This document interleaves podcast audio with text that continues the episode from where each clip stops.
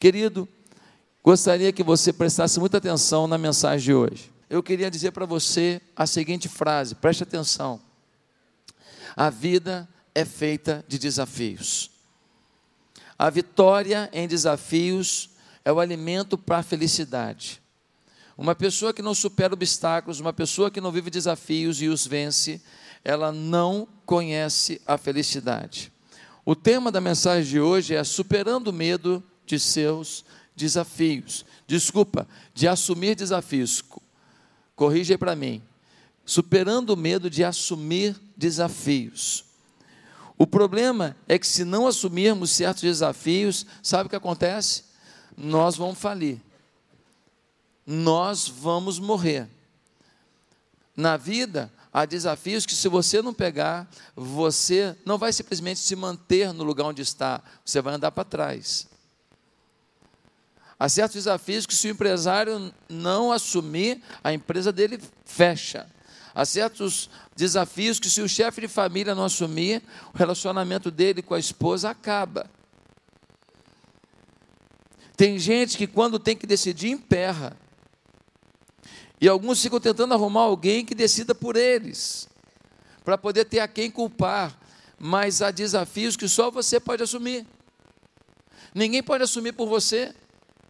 É muito comum a pessoa chegar no meu gabinete e falar assim, pastor, minha situação é essa, o que, que eu faço? Falei, meu Deus, pastor, a minha situação é assim no meu casamento, eu, eu vou divorciar, né? não é isso que eu tenho que fazer? Falei, mas eu que vou decidir por você, é muito complicado eu assumir o ônus se der errado.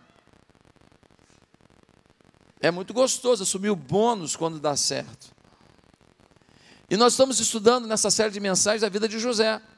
E o tema dessa série é uma vida de superação. E hoje nós temos que superar o medo de assumir desafios. E a vida de José é um exemplo disso. Por isso, abra sua Bíblia em Gênesis capítulo 41, que eu vou ler muitos versículos aqui agora. De Gênesis capítulo 41. Nós lemos assim, Gênesis, primeiro livro da Bíblia, capítulo 41. José interpreta os sonhos de Faraó. Diz assim a partir do verso 1 de Gênesis 41. Ao final de dois anos, o Faraó teve um sonho. Ele estava em pé junto ao rio Nilo, quando saíram do rio sete vacas belas e gordas, que começaram a pastar entre os juncos. Depois saíram do rio mais sete vacas, feias e magras, que foram para junto das outras à beira do Nilo. Então as vacas feias e magras comeram sete vacas belas e gordas. Nisso o Faraó acordou. Tornou a adormecer e teve outro sonho: sete espigas de trigo, graúdas e boas, cresciam no mesmo pé. Depois brotaram outras sete espigas, mirradas e ressequidas pelo vento leste. As espigas mirradas engoliram as sete espigas graúdas e cheias. Então Faraó acordou, era um sonho. Pela manhã, perturbado, mandou chamar todos os magos e sábios do Egito. Eles contou os sonhos, mas ninguém foi capaz de interpretá-los. Então, chefe dos copeiros, o chefe dos copeiros disse ao Faraó: Hoje me lembro de minhas faltas. Certa vez, o Faraó ficou irado com os seus dois servos e mandou prender-me junto com o chefe dos padeiros na casa do capitão da guarda. Certa noite, cada um de nós teve um sonho e cada sonho tinha uma interpretação. Pois bem, havia lá conosco um jovem hebreu, servo do capitão da guarda. Contamos a ele os nossos sonhos e ele os interpretou, dando a cada um de nós a interpretação do seu próprio sonho. E tudo aconteceu conforme ele nos dissera. Eu fui restaurado à minha posição e o outro foi enforcado. O Faraó mandou chamar José, que foi trazido depressa do calabouço. depois de se barbear e trocar de roupa, apresentou-se ao Faraó. O Faraó disse a José: Tive um sonho que ninguém consegue interpretar, mas ouvi falar que você, ao ouvir um sonho, é capaz de interpretá-lo. Respondeu José: Isso não depende de mim, mas Deus dará ao Faraó uma resposta favorável. Então Faraó contou o sonho a José, sonhei que estava em pé à beira do Nilo, quando saíram do rio sete vacas belas e gordas, que começaram a passar junto aos juncos, depois saíram outras sete, raquíticas, muito feias e magras, nunca vi vacas tão feias em toda a terra do Egito, as vacas magras e feias comeram as sete vacas gordas que tinham aparecido primeiro, mesmo depois de havê-las comido, não pareciam que tivessem feito, pois continuavam tão magras como antes, então acordei, depois tive um sonho, vi sete espigas de cereal cheias de boas, de, que cresciam no mesmo pé. Depois delas brotaram outras sete, murchas e mirradas, ressequidas pelo vento leste. As espigas magras engoliram as espigas boas. Contei isso aos magos, mas ninguém foi capaz de explicá-lo. O faraó teve um único sonho, disse-lhe José. Deus revelou ao faraó o que ele está para fazer. As sete vacas boas são sete anos as sete espigas boas são sete anos. Trata-se de um único sonho. As sete vacas magras e feias que surgiram depois das outras, e as sete espigas mirradas, queimadas pelo vento leste, são sete anos. Serão sete anos de fome, de fome. E é exatamente como eu disse a Faraó: Deus mostrou ao Faraó aquilo que ele vai fazer. Sete anos de muita fartura estão para vir sobre toda a terra do Egito, mas depois virão sete anos de fome. Então todo o tempo de fartura será esquecido, pois a fome arruinará a terra. A fome que virá depois será tão rigorosa que o tempo de fartura não será mais lembrado na terra. O sonho veio ao Faraó duas vezes, porque a questão já foi decidida por Deus, que se apressa em realizá-la. Procure agora o Faraó, um homem criterioso e sábio, e coloque-o no comando da terra do Egito. O Faraó também deve estabelecer supervisores para recolher um quinto da colheita do Egito durante os sete anos de fartura. Eles deverão recolher o que puserem nos anos bons que virão e fazer estoques de trigo que, sob o controle de Faraó, serão armazenados nas cidades. Esse estoque servirá de reserva para os sete anos de fome que virão sobre o Egito para que a terra não seja arrasada pela fome. O plano pareceu bom ao Faraó e a todos os seus conselheiros, e por isso Faraó lhes perguntou: Será que vamos achar alguém como este homem, em quem está o Espírito Divino? Disse, pois, o Faraó a José: Uma vez que Deus lhe revelou essas coisas, não há ninguém tão criterioso e sábio como você. Você terá o comando de meu palácio, e todo o o meu povo se sujeitará às suas ordens. Somente em relação ao trono serei maior que você. E Faraó prosseguiu: entrego a você agora o comando de toda a terra do Egito. Em seguida, o Faraó tirou do dedo do seu anel selo e colocou no dedo de José. Mandou vestir com linho fino e colocou uma corrente de ouro em seu pescoço também o fez subir em sua segunda carruagem real, e à frente os arautos iam gritando: Abram o caminho! Assim José foi colocado no comando de toda a terra do Egito. Vou ler agora o versículo 49. Assim José estocou muito trigo, como a areia do mar, tal a quantidade que ele parou de anotar. Versículo 53. Assim chegaram ao fim os sete anos de fartura no Egito e começaram os sete anos de fome. Como José tinha predito, houve fome em todas as terras, mas em todo o Egito havia alimento. A vida de José passa por situações que ele não escolheu. Ele não escolheu o seu filhinho predileto do papai. Ele não escolheu ser odiado pelos irmãos. Ele não escolheu ser vendido pelos irmãos. Ele não escolheu ser um escravo no Egito. Ele não escolheu as tarefas que ele tinha que fazer para Potifar. Ele não escolheu ser é, desejado pela mulher de Potifar e depois a mulher mentir dizendo que ele tentou agarrá-la e por isso ele ser preso. Ele não escolheu ir parar numa masmorra. Ele não escolheu ter que trabalhar dentro de uma masmorra. Ele não escolheu um monte de coisa na vida, mas agora chegou o momento dele escolher.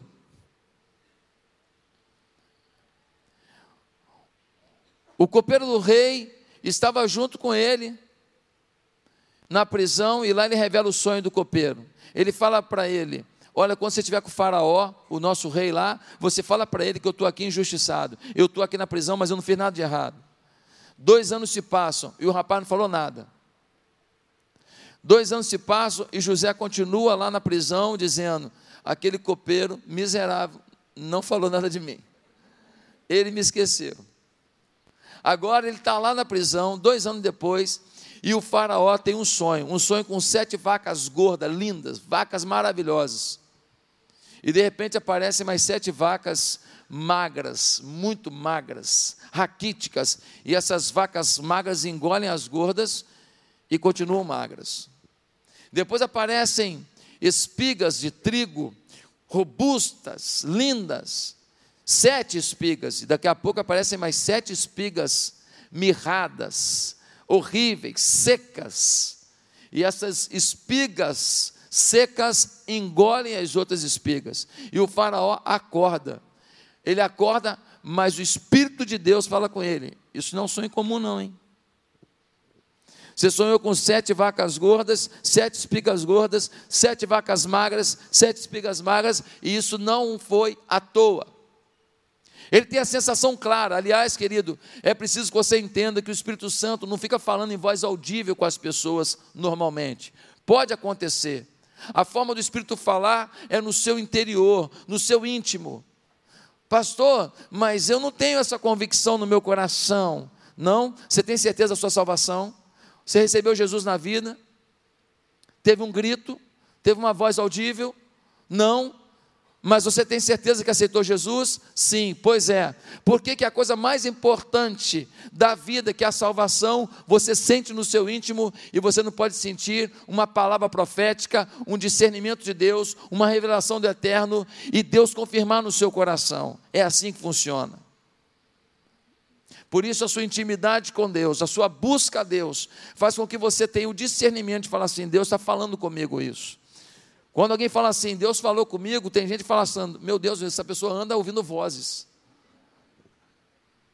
Não, ela ouve uma voz dentro de si, ela tem paz dentro de si, porque ao orar e ler a Bíblia há paz diante daquela palavra, e às vezes é uma palavra desafiadora.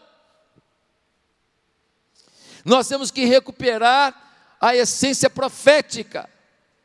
Precisamos ouvir a voz de Deus e crer no que ouvimos e fazer o que sentimos. Podemos ouvir um conselheiro? Podemos ler as Escrituras? Podemos ouvir a orientação dos nossos pais espirituais? E tudo isso corrobora para que uma palavra profética de Deus em nosso coração se confirme. Querido, a vida de José foi marcada por situações que ele não escolheu, mas agora ele revela o sonho de Faraó. Por quê? Porque o copeiro do rei falou: o rei só está perturbado, chamou os magos todos do Egito, ninguém revelou seu sonho. Eu conheço um rapaz hebreu, ele está lá na prisão, e ele um dia revelou meu sonho. Eu e o padeiro tivemos um sonho, que eu voltaria para trabalhar para o Senhor e que o padeiro morreria em três dias, e foi exatamente isso. O faraó disse: manda chamar esse moço. Chega lá na prisão, alguém falando: quem é José aqui? O chefe da prisão fala: é aquele moço lá. Diga a ele que o faraó quer falar com ele. Ele chega para José e fala assim: José, o faraó quer falar com você. Acho que por dentro José falou assim: Yes, chegou a minha vez. E agora ele vai até o faraó, mas ele vai de qualquer jeito? Não, o que, que ele fez? Roupa limpinha, barba feita, perfume,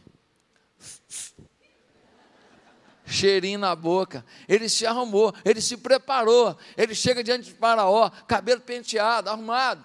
Ele chega lá e o faraó fala para ele: Olha, estou sonhando com um negócio de vaca gorda, vaca magra, espiga gorda, espiga magra, as magras engolem e continua magra. E, e me disseram que você revela sonho. imediatamente ele posiciona Faraó, ele diz assim: Eu não, mas o meu Deus pode fazer qualquer coisa. E aí ele diz: Olha, as sete vacas gordas e sete espigas gordas é a mesma coisa. As sete vacas magras e espigas magras é a mesma coisa. O que Deus está dizendo para o Senhor é que vai haver sete anos de muita fartura no Egito. O que plantar vai render, mas vai render muito. Agora, depois de sete anos de fartura, o senhor vai ter uma fome aqui que o senhor nem vai lembrar do tempo de fartura. Vai ter uma seca aqui que o senhor não vai nem lembrar que um dia teve fartura no Egito. Essa seca vai engolir a fartura. É um negócio de doido. E Deus está avisando para o senhor. E por isso eu lhe dou uma sugestão. E a sugestão é: o senhor deve, durante os sete anos de fartura, pegar um quinto de tudo que for produzido e o Senhor deve tomar um quinto de tudo que for produzido no Egito, e o Senhor deve armazenar em celeiros. Porque dessa maneira, quando vier o tempo das vacas magras, não vai faltar trigo no Egito, nem para os animais, nem para os humanos, e assim não vai faltar alimento no Egito. O senhor deve achar alguém preparado para conduzir isso. E o Senhor deve colocar supervisores abaixo dele, que fiscalizarão toda a terra, construirão os celeiros por toda a terra e farão esse grande projeto. Quando ele acaba de falar, o faraó fala assim para os conselheiros dele: aonde que a gente vai achar um jovem com o espírito do Deus vivo, igual esse jovem aqui? Aonde nós vamos achar alguém com espírito de sabedoria do, do divino, igual esse jovem aqui? Ele vira para o rapaz que acabou de sair da prisão e fala assim: José, a partir de hoje, aqui no Egito, ninguém há maior do que você, a não ser eu. Toma o meu anel, selo. O que você carimbar com esse anel, as pessoas vão executar. A partir de hoje, eu estou fazendo um processo de seleção e eu estou recrutando você para ser o vice-faraó. E, e toma mais. Gente, tira essa roupinha dele, bonitinha essa roupinha, mas essa roupinha é meio, meio simplesinha aqui. Bota uma roupa de linho fino nele aqui. Botaram. E agora pega ele, bota na segunda carruagem. Eu tenho duas carruagens reais. A primeira, a number one, e tenho a number two. A segunda. E bota ele na number two aqui e manda ele dar uma volta por toda a terra aqui em volta do Nilo, e aonde ele for, os arautos vão na frente gritando: abram alas, para que todos saibam que José agora é o vice-faraó, é o governador de todo o Egito. Durante sete anos, José coordenou a estocagem de alimento, coordenou os impostos, coordenou tudo. Quando vieram as sete vacas magras, o tempo da falência mundial, faltou comida em todo quanto é lugar, e o Egito tinha comida de sobra. A cada dia José ganhava mais credibilidade, mais sonhos. Agora eu te pergunto: se José não tivesse aceito o desafio, porque, meus irmãos, se o copeiro do Faraó ele fez alguma coisa errada, ele foi jogado na prisão. Se o padeiro fez uma coisinha errada lá no pão e foi jogado na prisão, esse faraó é exigente, tá? Se o José falhasse, eu acho que o pescocinho dele corria um risco. Há desafios na vida que o seu pescoço fica em risco. Ele podia falar assim: bem, eu posso até dar uma força, mas eu não quero assumir. É assim que muitos fazem na célula. Ele poderia dizer assim: olha, eu gostaria mesmo de, um emprego de meio expediente, o senhor tem? Que eu estou muito tempo na prisão, eu queria começar devagar. Ele poderia falar assim: Olha, seu farol, agradeço muito, mas o senhor podia me dar a passagem de volta, dar um dinheirinho para eu voltar para minha terra? Eu vou tentar achar meus pais. Ele poderia falar assim: sabe esse copeiro aqui, esse miserável, dois anos falou nada com o senhor, né? Eu queria a vaga dele. Eu queria a vaga dele. Ele podia fazer isso. Meus irmãos, a responsabilidade é de um camarada que o máximo que ele fez foi coordenar uma fazenda. Agora ele vai coordenar a maior nação da terra. Você tem noção do que é isso? Ah, pastor, mas ele é muito experiente. É realmente, ele tinha 30 anos. Ele tinha 30 anos. Ele era filhinho de papai até os 17. Fazia nada. Aí ele começa como trabalho braçal numa fazenda. Vai crescendo, se torna na fazenda de Potifar o líder da fazenda. E depois ele vira líder de prisão. Agora ele tem que coordenar. Ele é o vice-Trump. É a maior nação da época. Ele é o vice-Trump e ele tem que coordenar todo o sistema produtivo, todo o sistema fazendário da maior nação da época. É um desafio que não é para menino de 30 anos, não. Quero te perguntar uma coisa: quais os desafios que você tem na sua frente hoje? Será que hoje você tem que reconstruir sua família? Será que você tem que hoje cuidar sozinho de um filho? Será que você tem que perdoar alguém? Qual o grande desafio da sua vida? Será que você tem que arrumar um emprego melhor, superar uma doença? Será que você tem que ajudar alguém a sair da depressão? E não é fácil ajudar alguém a sair da depressão. A gente também fica deprimido. Às vezes vendo a depressão de alguém. A gente fica triste de ver. Será que hoje você tem que montar uma empresa? Será que tem que ganhar a confiança de alguém, pagar uma dívida absurda? Se tornar um funcionário modelo, porque até hoje você não foi? Será que hoje você tem que passar em um concurso? Será que você tem que vencer o desafio de amar e honrar seus pais, porque até hoje você não fez isso? Qual é o grande desafio da sua vida hoje? Será que é superar um trauma que te atormenta? Será que é vencer uma dor que te fizeram? Será que é vencer um pecado dominante que você não consegue vencer? Toda hora está na tua vida. É uma coisa que você luta contra, mas você não consegue. O tempo inteiro essa, esse pecado te vence e você não aguenta mais porque você sofre com isso. Ei, querido, qual é o desafio que está diante de você? José, no mínimo, tinha que ter uma faculdade de administração, ou ser de uma família de empresários, ou ter uma experiência política para aquele desafio, porque você acha que todo mundo vai aceitar receber a ordem de um menino de 30 anos, que chegou da prisão para o governo, os caras estão lá com o faraó a vida inteira, apoiando o faraó, trabalhando com o faraó. Aí agora, os caras têm 47 anos, 50 anos, 53 anos, trabalhando com o faraó. Chega um menino de 30 anos e fala assim: agora quem manda sou eu, hein? Você acha que é fácil esse negócio? Não! Ele tinha que ter muita engenharia política. Queridos irmãos, mas ele assumiu isso, sem medo. Sem medo. E no capítulo 47, versículo 14, diz que quando todo mundo não tinha nada, começaram a comprar no Egito. E José comprou todo o Egito para Faraó. Faraó se tornou o homem mais rico da história da humanidade.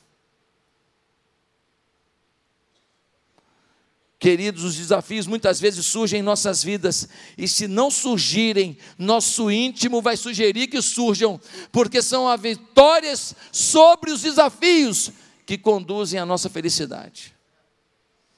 Como superar o medo de assumir grandes desafios? Não sei qual é o seu desafio. Como superar o medo de vencer os grandes, de assumir grandes desafios? Primeiro, assuma de uma vez por todas que na vida do servo de Deus não existe acaso. Na vida do servo de Deus não existe acaso, querido. Deus sempre está buscando alternativas para nos conduzir à vida abundante. José, por acaso, trabalhou na casa de Potifar? Por acaso foi preso? Por acaso teve copeiro de Faraó na sua célula? Faça-me um favor, Deus estava preparando ele para assumir o Egito ele estava lidando com oficial, um oficial egípcio, sabendo como eles funcionam, como eles agem, como eles dialogam, como eles trabalham. Mal sabia ele que era um preparo para um desafio maior. Ele seria chefe de Potifar. Ele estava aprendendo a lidar com toda a hierarquia do Egito. José não forçou nada, não se ofereceu, não manipulou. Não virou e falou assim: Olha, Deus manda dizer que eu sou o homem para essa função, Faraó. Ele disse: Eu preciso de alguém para coordenar isso. Faraó disse: É você. A garota chegou para o rapaz, estava fazendo medicina, amigo meu, bonitão, cheirosão, bacana pra caramba, legal, família legal, tudo. Ela virou e falou assim: queria te falar uma coisa. Ele falou: Pois não. Ela disse: Eu tive um sonho. Ah, é? Ah, e aí? Deus falou comigo que eu vou casar com você.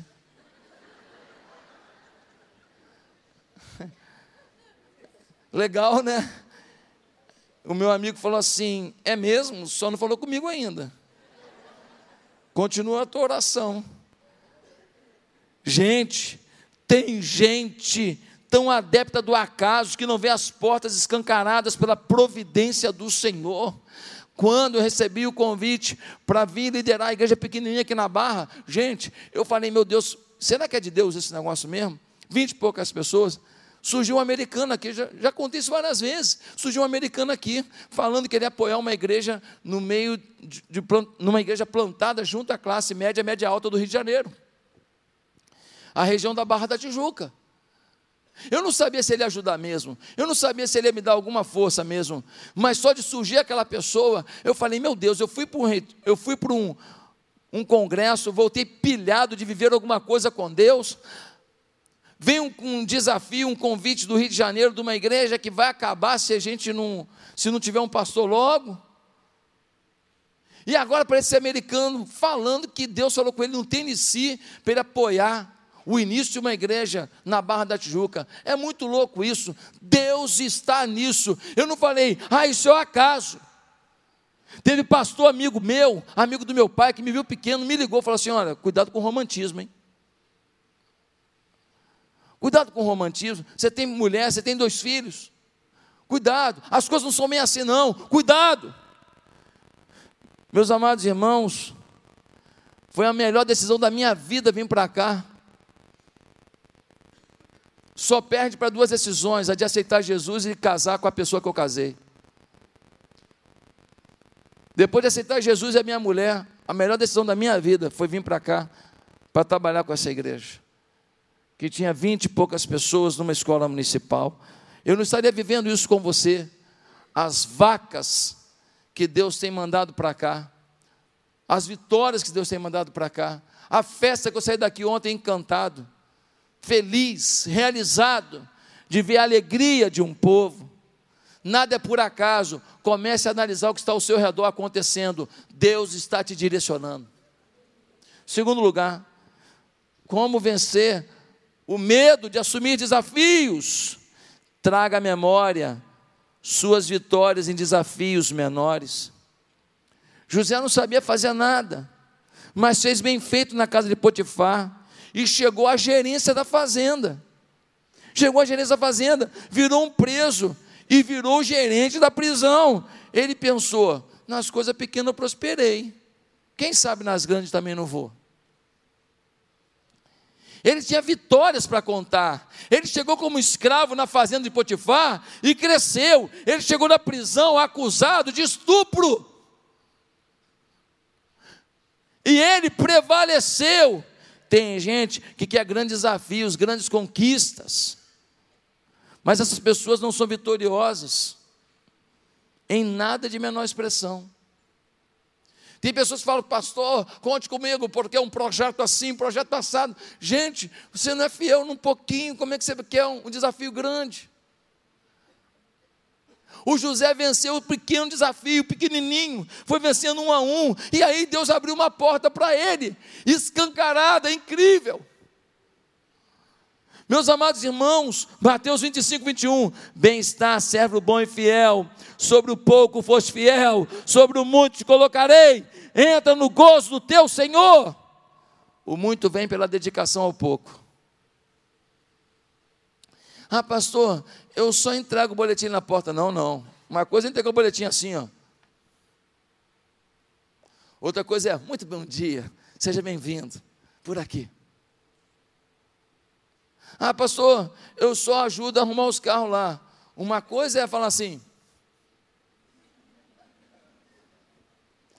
Outra coisa é falar, muito bom dia, por aqui, isso, mais para cá, isso, legal, joia, Deus abençoe, um bom culto. Nós podemos fazer ministério das pequenas coisas. Um abraço na chegada pode significar a salvação de alguém. Ah, meus queridos, tem gente que fala, quero fazer algo tremendo para Deus, mas é irresponsável com tudo que de simples que vem à sua mão, abandona as coisas que faz na igreja, deixa para lá, faz de qualquer maneira, está na escala da recepção e falta, está na escala das crianças e falta, está na escala disso e falta, tem uma célula para liderar e não liga para ninguém, tem aniversariante na célula, não liga, feliz aniversário, vem para cá, faz um bolinho, corta e celebra com ele, não, não ajuda, uma pessoa vai na célula, ela falta, não liga, por que, que você não veio? Você faz falta, eu te amo. Você não faz as coisas bem feitas, aí dá errado, fala, eu não levo jeito. Não é que você não leva jeito, você leva jeito, só que você é negligente ainda.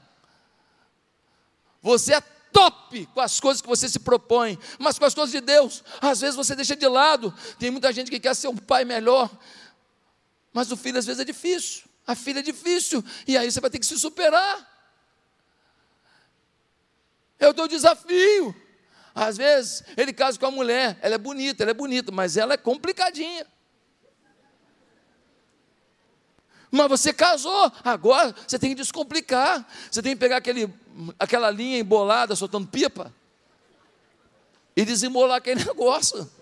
Dá teu jeito, meu filho. Mas depois de desembolar, ela vai ficar tão grata a você. Vai ser uma coisa tão linda. Meus amados, agora tem muita gente que só vai conseguir frustração se tiver uma coisa grande para fazer. Sabe por quê? Porque não aprendeu as pequenas lições das pequenas coisas. Ah, tem gente com síndrome de grandeza. A pessoa acha tanto que pode grandes coisas que relaxa diante dos pequenos desafios. Os pequenos desafios são a escola para o seu sucesso é a forma de cumprimentar uma pessoa no seu trabalho, é a forma de lidar com uma ofensa no seu condomínio, é a forma de você se relacionar com as pessoas na sua igreja, é a forma como você planeja um pequeno churrasco da sua célula, que vai fazer com que você vá aprendendo os pequenos princípios para as suas grandes conquistas. Se é para fazer um ovo frito, não fura a gema, meu filho. É, é desse jeito. Se é para jogar bola, jogue sem brigar. Se é para ajudar um filho no dever de casa, explique como se fosse uma aula paga. Se é para dar uma força lavando a louça da sua mulher, lave e seque. A mulherada gosta, né? Só os homens que não gostam disso. Daqui a pouco sobra para elas, querido. Daqui a pouco eu levanto a nossa moral. Terceiro lugar, como superar o medo de assumir grandes desafios? Seja mais que o anunciador do caos, seja um promotor de soluções. Ele falou: ó, sete vacas gordas, depois, meu filho, sete anos de, de seca. Farol falou assim: meu Deus, e agora? Vão comer, comer, comer, mas não dá para ficar com as barrigas sobressalentes, tudo assim enfileirada. Vamos comer, comer, comer, mas depois vai vir um tempo difícil. José, ninguém perguntou nada a ele, mas ele falou assim: Mas aqui, mas eu tenho a solução. Ué, como assim? Pode falar. Aí o menino de 30 anos deita e rola. Pega o PowerPoint dele. Se o senhor pegar um quinto 20% de tudo que for produzido, o senhor armazenar em celeiros, construir celeiros, vai ser um tempo de tanta abundância. O senhor vai ter na balança comercial tudo muito favorável, o senhor vai exportar muito, vai ter dinheiro para construir os celeiros, a economia vai arrebentar. E aí o senhor faz o seguinte: se o senhor pegar um quinto, 20%, e colocar de lado, durante sete anos, o senhor vai ter comida para alimentar todo o povo, porque cada pessoa come tanto por dia, e somando toda a população do Egito, multiplicada assim, assim, assado, com isso é suficiente ainda sobra. Falou, você está falando sério? Tô. O farol fala assim: onde que eu vou arrumar alguém assim? Sabe qual é o problema da gente? A gente tem mania de levar problema e não soluções. Um dia desse, uma pessoa falou: pastor, não, não, não. Eu falei: meu irmão, me arruma uma solução e depois fala comigo, hein? Ah, Muito fácil falar que está ruim, está ruim, está ruim. Está ruim o quê? Fala detalhe, fala e me, me dá solução.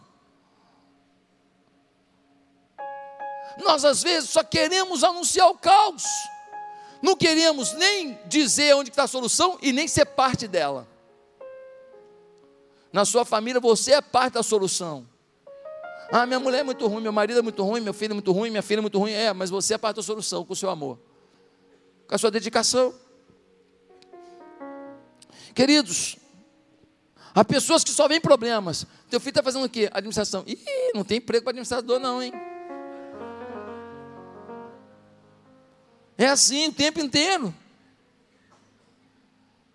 E a tua filha? Como é que tá? Está namorando? Está namorando. Ah, é? E o menino faz o quê? Aí ele é jogador. Ih!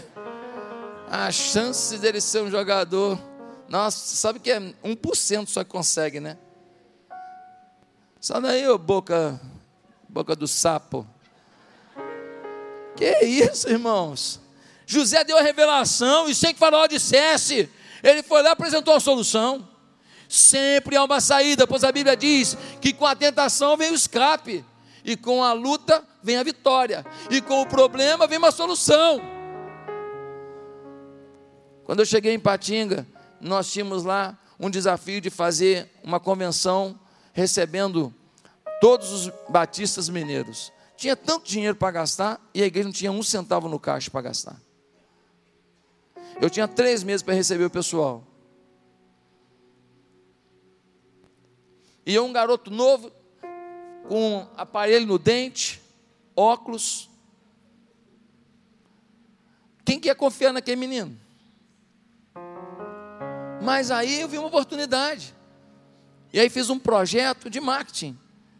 Em que eu vendia faixas, eu vendia cartazes, eu vendia isso, vendia aquilo. Irmão, eu vinha tentando vender para os empresários da cidade. E se o cara não pegasse a primeira, primeira coisa, na última coisa ele ia ter que pegar, que era uma faixinha de 3 metros. Eu já contei isso aqui. E eu vi, trabalhava até as 5 da tarde, ia almoçar 5 horas da tarde, só porque era correria, ia no empresário, ia no outro. E nisso eu conheci um monte de gente na cidade em três meses.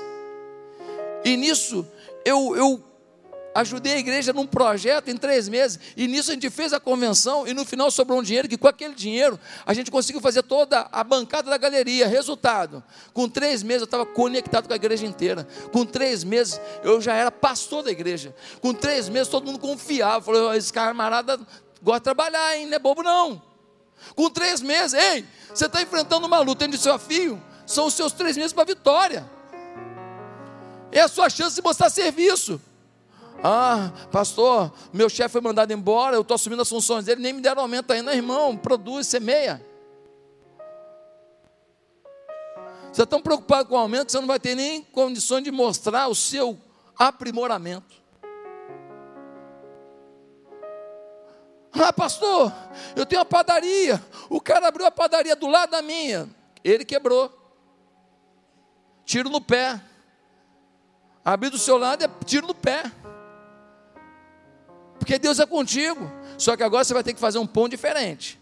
Só que agora você vai ter que ter uma abordagem diferente. Só que agora você vai ter que ver qual é a potencialidade desse vizinho aí, para você aprender com ele no que ele pode até te ensinar.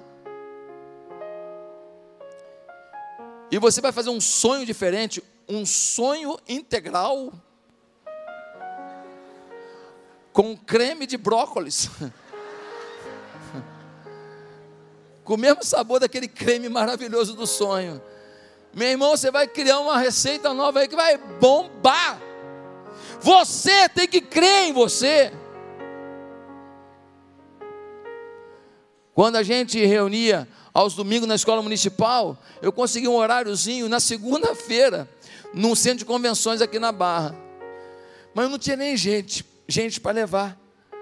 O que, que, eu fazia? Convidava um monte de gente, convidava as bandas, convidava não sei o que lá, chegava lá, dava aquela quantidade de gente lá, e a gente fazia uns cultos lá, e a gente botava um trabalho de criança, e no cartaz a gente anunciava o projeto dos adultos e das crianças, de criança chamava Kids Mania. Eu não tinha dinheiro para fazer dois cartazes, era um cartaz só, tinha um negócio assim, tipo um, um risco assim no meio, anunciava uma coisa de um lado, outra coisa do outro. E assim a gente foi. Dá teu jeito dá teu salto, Tem um texto na Bíblia que diz que a necessidade faz o sapo pular. Não sabe andar? Em quarto lugar, se você quer superar o medo de assumir desafios, aprenda a poupar. Aprenda a poupar. Ah, pastor, eu, eu gasto mesmo, porque eu ganho tão pouco. Olha, tem gente que ganha pouquinho, mas ele bota cenzinho para cá, cenzinho para lá, cenzinho. Daqui a pouco ele tem mil duzentinho. Que compra uma maquininha. Com aquela maquininha ele faz dinheiro. Gol do Brasil.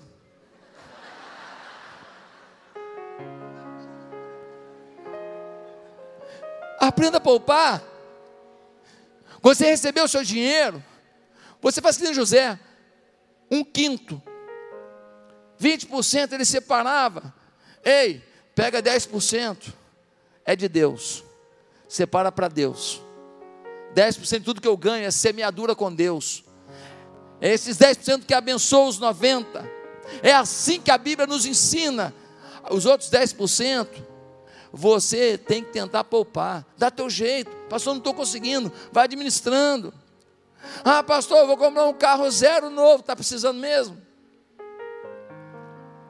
Ah, pastor, eu vou fazer uma reforma na casa. Planejou direitinho, fez um projeto para não começar e depois não terminar. Para fazer de um jeito, depois não dar certo, fazer outro. Às vezes planejar significa você saber até onde vai, pelo menos. Ah, mas sai mais caro, não sai não. Fazer de qualquer maneira, refazer sai mais caro. Ah, pastor, como fora quase todo dia. Você é burro. Isso não é inteligente. É caro comer fora todo dia, mas eu tenho dinheiro para isso. Então, querido, leva alguém para comer com você. Porque você comer fora todo dia não é vantagem nenhuma para quem tem tanto dinheiro assim. Agora, levar alguém para provar do que você pode, isso é inteligente. Vai te fazer mais bem ver o outro comendo do que você comendo, que para você não tem novidade.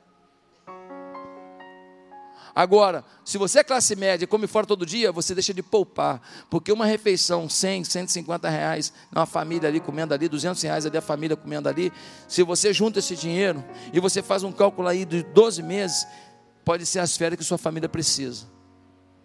Mas comida eles não precisam comer fora todo dia, porque tem em casa miojo lá, amém. Você precisa aprender a poupar. Não jogue tudo fora. Por favor, querido. Quando eu entrei para informática, alguns não sabem, eu sou formado em informática pela PUC. Eu trabalhei como analista de sistemas muitos anos. Quando eu entrei para a informática, quando eu comecei a trabalhar nessa área, eu lidei com alguns caras que eram dinossauros da informática. Os caras trabalhavam com aqueles grandes IBMs, eles foram funcionários da IBM, e esses caras ganhavam um Fusca por mês de salário. Um Fusca por mês. Quando eu fui trabalhar com eles, a maioria deles, no máximo que tinha um pequeno apartamento. O dinheiro entrava e saía. Eles, um, um falou para mim, eu trocava o meu chevette, era um chevette novo, eu trocava o meu chevette sem seis meses. As vacas gordas passam. Aqui na, aqui na Barra nós temos a Ilha da Fantasia em que a gente vai na pilha dos outros, falando, pô, vamos encontrar onde? Ah, vamos comer em tal lugar. A gente nunca tem coragem, às vezes, de falar assim, cara, lá não estou podendo, não. Ah, por que, que você não fala? Falando, vamos fazer melhor? Vamos comprar uma picanha poderosa, vamos assar lá em casa? Em vez de comer três pedaços, a gente come sete. Engorda com força.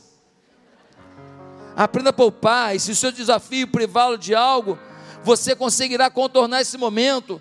Aquele cara que poupa, quando a empresa está numa situação difícil, ele tem um capital de giro.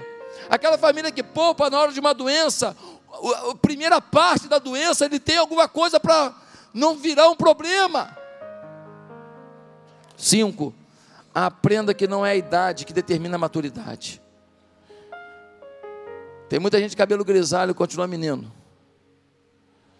Tem muita gente com muitos anos de vida, mas continua menino na fé também. Eu não estou julgando ninguém aqui, mas você tem que avaliar o quão grande você é, grandioso, o quão nobre você é nas coisas de Deus, o quão determinado você é nas coisas de Deus, o quão nobre você é na sua família, o quão nobre você é com seus filhos, com sua mulher, com seu marido, com a sua esposa. com seus pais. Coitada da moça que casa com um filhinho de papai. Coitado do rapaz que casa com uma princesinha que não sabe fazer um macarrão com salsicha. Nem escola pública eu vou poder trabalhar para fazer um macarrão com salsicha. Que eu comi tanto na minha infância. Coitado daquele que casa com uma pessoa. Coitada da moça que casa com um cara que senta para ver futebol e grita com a mãe: Mãe, me traz isso aí. A moça casar com ele, essa mocoronga vai ser uma escravizaura na vida dele. Conhecido meu assumiu a empresa do pai com vinte e poucos anos. O pai morreu, câncer. Ele, rapaz, teve que assumir isso. Sabe o que ele fez? Procurou todos os fornecedores do pai. Procurou todos os clientes do pai, os grandes clientes do pai. Foi a todo mundo e falou assim: ó, meu pai morreu, eu tenho que ajudar a tocar a empresa, sustentar minha mãe. E eu queria a colaboração de todos vocês. Os caras viram humildade no rapaz. Cada um deles foi ensinando os detalhes para ele. Ele já ia aprendendo com o pai, mas ele era muito novo, estava na faculdade ainda. Ele foi aprendendo, aprendendo, aprendendo. Um menino com 20 e poucos anos assumiu tudo, a empresa prosperou. Em três anos a empresa era o dobro do faturamento. O moleque era um baita empresário com 23 anos de idade. Em sexto e último lugar, se você quer assumir grandes desafios, alavanque a sua fé. Nunca José podia imaginar que ele daria conta de liderar uma nação inteira. Mas quando o desafio veio e Deus estava com ele, falou: Se Deus é comigo, eu posso. Alavanque a sua fé. José não via a menor possibilidade em si mesmo, nem de desvendar o sonho, quanto mais de desvendar o problema. Ele disse: Olha, eu não revelo sonho, não, mas Deus revela. E eu posso fazer se Deus for comigo. Você precisa crer que se Deus te coloca no negócio, Ele vai te dar a solução. Como se desenvolver a sua fé? Como desenvolver a sua fé? Duas coisas. Primeiro, Bíblia. A fé vem pelo ouvir, ouvir da palavra. Segundo, pelo exercício da fé. Se você não faz nada pela fé, você nunca aprende que a fé funciona. Se você não faz nos seus negócios nada pela fé, se você não faz na sua vida nada pela fé, se você não faz na sua família nada pela fé, não estou falando de irresponsabilidade, estou falando de orar, pedir a Deus e tem um medinho, tem, mas você fala: não, Deus, eu vou, eu vou, e você tem paz no coração e vai. E você faz até onde você pode e Deus te supre. Se você não faz nada pela fé hoje, você não está no centro da vontade de Deus. Essa igreja é uma igreja que vive pela fé.